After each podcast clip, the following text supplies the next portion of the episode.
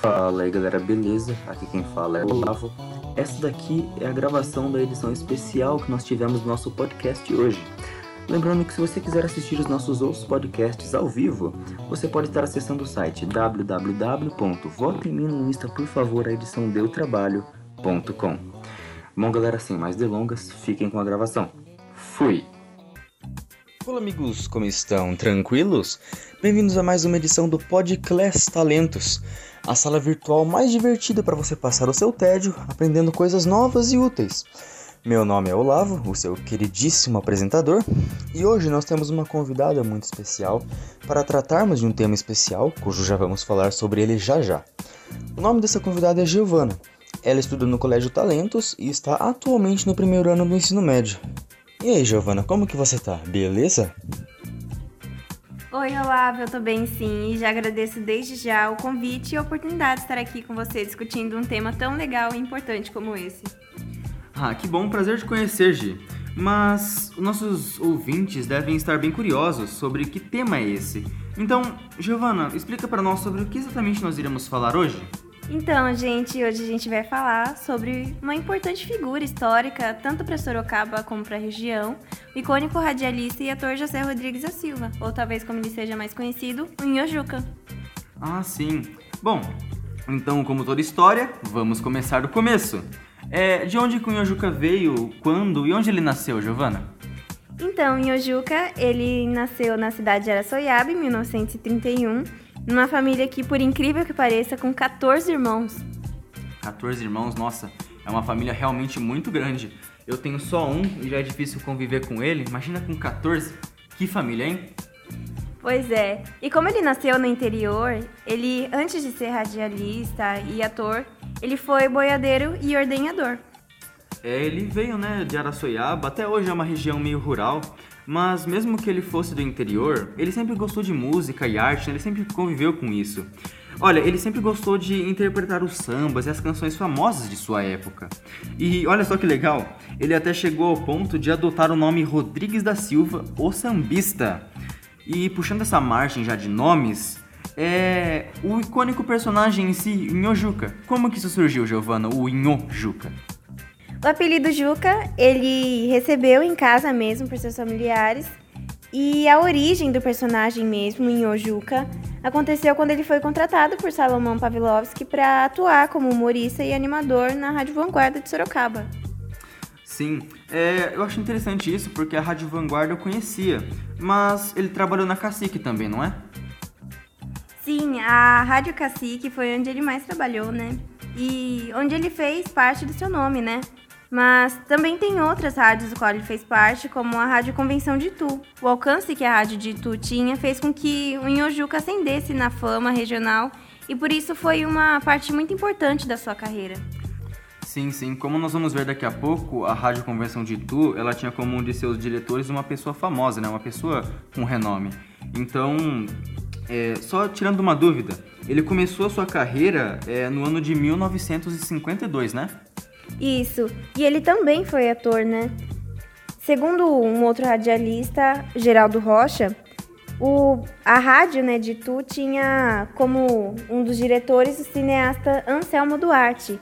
E a amizade que o Juca tinha com esse cineasta fez ele trabalhar em alguns filmes, é, como o Quelé do Pajeú e o Sertão da Festa.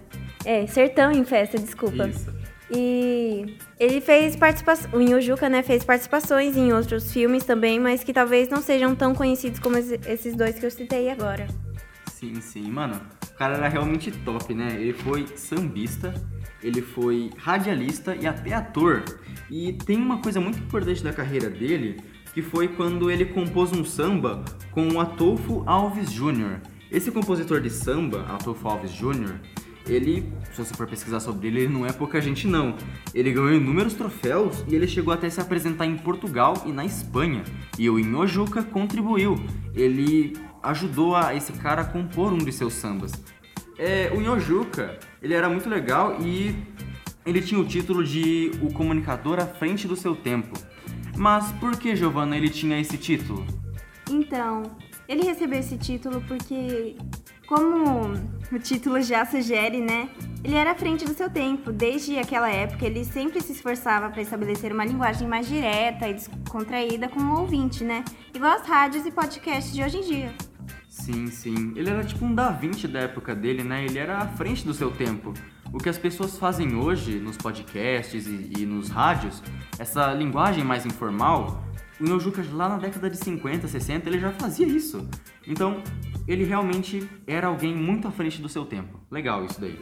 É, os filmes que ele trabalhou, eu tava pensando nisso, e os nomes, né, o que ele é do Pajeú e o Sertão em Festa, Sertão da Festa, enfim. É, os nomes relembram a cultura caipira. Então, sobre o caipira, o, o ele tinha um ponto de vista diferente sobre isso, né? Ele defendia o que era o caipira. Mas o que, que ele achava disso? O que, que era o caipira pro Nhojuca? Então, muitas vezes as pessoas têm a imagem do caipira como sendo alguém atrasado ou até mesmo burro. Mas o Nhojuca, ele discordava completamente dessa linha de raciocínio. Pro Nhojuca, alguém caipira era alguém que vinha da roça, do interior, alguém humilde assim. Tinha, para ele caipira não tinha nada a ver com ser burro ou atrasado. É, né? O Inhojuca, ele era um verdadeiro defensor dos caipira. Mas, é, agora, Giovana, é, a gente falou bastante sobre a origem do Inhojuca, a trajetória dele como radialista, ator e sambista.